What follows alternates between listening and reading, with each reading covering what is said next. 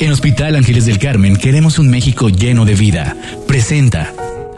Todos los miércoles una ventana a los temas de salud para que no andes informándote en internet y con malas fuentes, sino con los especialistas del mejor hospital de la ciudad, los especialistas del Hospital Ángeles del Carmen. Hoy vamos a hablar con el doctor Francisco Gómez Regalado, que es especialista en urología, y nuestro debate o el tema que queremos debatir es cuándo es el mejor momento para operarnos la próstata. Doctor, ¿cómo estás? Hola, buenas noches, muy bien, gracias. ¿Y tú? Bien, bien, muy bien. Con el gusto de, de, de, de saludarte. Primero, explícanos al ABC, para los que reprobamos anatomía, ¿dónde ¿qué es la próstata y dónde está?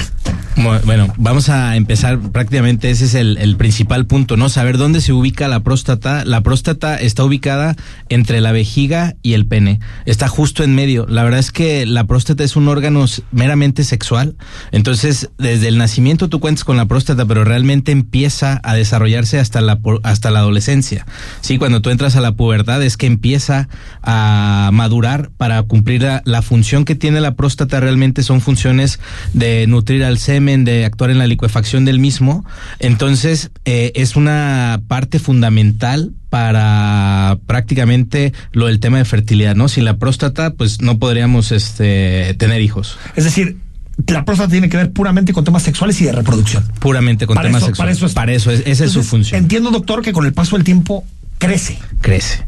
Aquí, ¿Hasta cuándo? ¿Hasta cuándo crece? Esa es una, esa es una de las preguntas que nos hacen los pacientes cuando llegan a la consulta. Dicen, oye, ¿y por qué me crece la próstata? Y esta pregunta que hacen siempre es, una vez que están buscando la causa, es para decir, ¿y cómo evito que me crezca la próstata? sí, ¿no? sí. Entonces, realmente el crecimiento de la próstata se da por, es multifactorial, ¿no? Multifactorial puede ser desde, el principal factor es hereditario.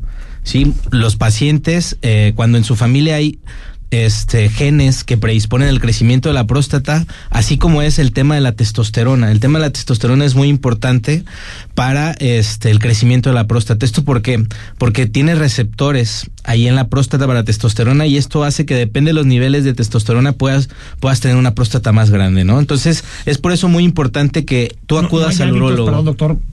Por hábitos ejemplo, se dice que hábitos o... se dice que por ejemplo en los pacientes que son deportistas tienden a ser próstatas más pequeñas, o sea, no tan grandes, ¿sí? o sea, tienen menos problema ahí. Los pacientes sedentarios, los pacientes que tienen una, una dieta como más, este, que tiene más como su base en grasas, sí, este, grasas saturadas, como es la dieta occidental, la verdad es que son aquellos pacientes que en teoría pudieran tener próstatas más grandes. ¿Qué pasa? Que no es una regla todo el tiempo, ¿no? De repente un Son paciente... factores que pueden llegar a influir o no. Pero exacto. dices, lo más importante ahí es la genética. Sí, aquí lo más importante que tiene que saber el auditorio es que el 80% de los pacientes masculinos en algún momento van a tener problemas con la próstata. 80%. 80%. Entonces, ¿qué pasa? A algunos les crecen más, a otros les crecen Pues menos. aquí somos entonces, cuatro, ¿eh? Tres de cuatro al menos. ¿eh? ya, ya, tres, eh, Oye, doctor, ¿y qué síntomas podemos tener como para detectar que nos está creciendo Los la- síntomas que nos, como te decía, la próstata está entre la vejiga y el pene. Entonces, prácticamente la orina tiene que cruzar la próstata, ¿sí? Para, tú Ok, po- para poder orinar tiene que pasar por ahí en medio. Entonces, los, los síntomas que nos va a dar son meramente obstructivos. ¿Esto qué quiere decir? Para, para el auditorio que nos escucha, si tú pujas cuando orinas, vas al baño y sientes que no vacías adecuadamente la, la, la vejiga. Y yo creo que el principal síntoma que notan los hombres mayores de 50 años es que el calibre del chorro ya no es tan grande. Sí, el calibre del chorro la verdad es que se va disminuyendo. ¿Qué pasa Sí, es cuando un tirititito. Sí, cuando digamos, como es- el es- perro Bermúdez. así orinan en abonos ya, ¿no? Ya, o sea, esa es la realidad de las cosas. Entonces, eh, ¿qué pasa? El paciente se acostumbra, se acostumbra a orinar mal. Entonces, cuando llega a la consulta, tú le preguntas, ¿y cómo estás orinando? Bien.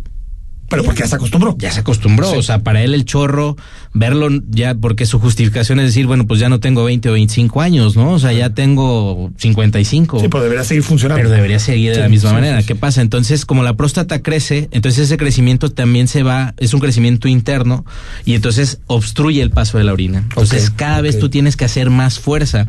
Está, está quedando claro que esta charla es meramente enfocada en el crecimiento prostático, ¿no? O sea, cáncer de próstata es otro tema totalmente. Entonces, esos son los principales síntomas. Otros pacientes cuando van a consulta, el, el síntoma principal es que dicen, me levanto mucho en las noches a orinar. Ah, mira. Y casi, y casi no son ellos los que van a consulta, los lleva la esposa. Porque si sabes que no me deja Se dormir la despertando, cinco o seis veces al baño, ¿no? Entonces ahí son cuando tienen que identificar este tipo de, de síntomas.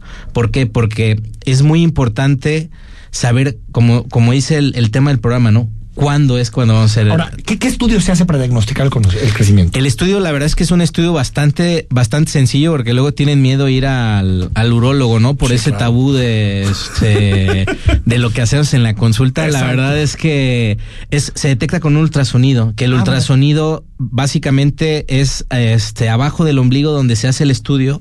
Es un estudio rápido, que no duele y nos permite saber dos cosas.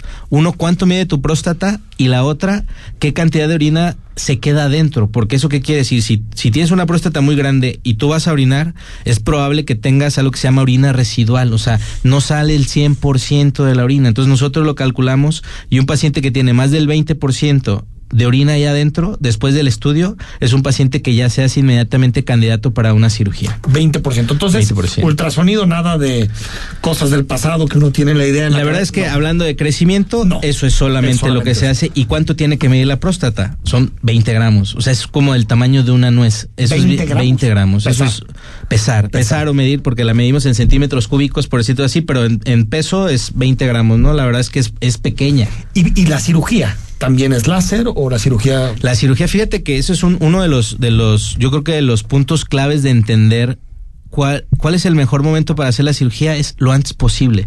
Porque antes se estiraba la liga hasta que prácticamente se rompía, era porque antes la cirugía láser no existía.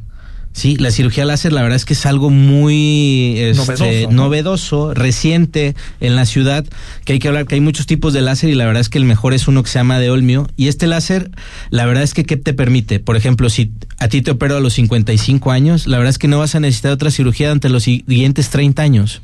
¿Y qué pasaba antes? Con la cirugía, con la cirugía tradicional que se llama RTU, con esa cirugía yo te operaba y ya sabía que a los 5 años ibas a tener que volver a entrar a quirófano. Ah, Entonces, por eso antes es, trataban de estirar la liga con medicamentos, literalmente lo más que se podía, ¿para qué? Para, porque sabían que era casi seguro que tenías que volver a operar al paciente. Entonces, es decir, si tienes problemas para, para, orinar, si sientes que te quedas con ganas, que no descargas de la misma manera, si te levantas mucho en la noche a orinar, es, es, mejor que te vayas a hacer estudios. Es el mejor. la edad que tengas o arriba de los 50 años? La verdad es que el, hablando de tema de crecimiento es arriba de los 50 años. Son muy raros los pacientes debajo de esta edad que presentan crecimiento. O sea, ya empieza a haber cambios a partir de los 45.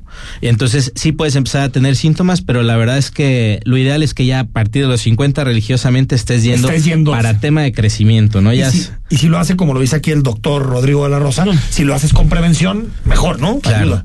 Por eso es. Prevención, sí. Prevención, sí, ¿no? Exacto. Es tu filosofía. Exacto. Sí. O sea, lo haces con prevención y, y, eso es lo que ha cambiado porque haz de cuenta que un paciente que ya tiene síntomas graves, cuando vas a proponerle una cirugía, la recuperación no es la misma que un paciente que apenas inicia con la enfermedad. Entonces, yeah. prácticamente si tú tienes síntomas leves, pero ya tienes crecimiento, se diría que ese es el mejor momento para operarte la próstata, no cuando ya tienes síntomas severos, que incluye síntomas severos, la mayoría de los hombres y muchos que nos están escuchando podrán conocer a alguien que hace eso, que hizo eso o que le pasó hasta que ya no puede orinar. O sea, un día que se que le dicen ellos este vulgarmente que se tapa, ¿no? Nosotros le llamamos retención aguda de orina.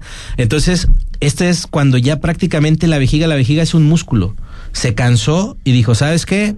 Ya no nada, ya no, ya vamos, nada, ya no vamos a chambear no y entonces tenemos que ponerle una sonda para poder este drenar. Sí, la orina que está ahí, porque si no después puede haber daño y renal operar.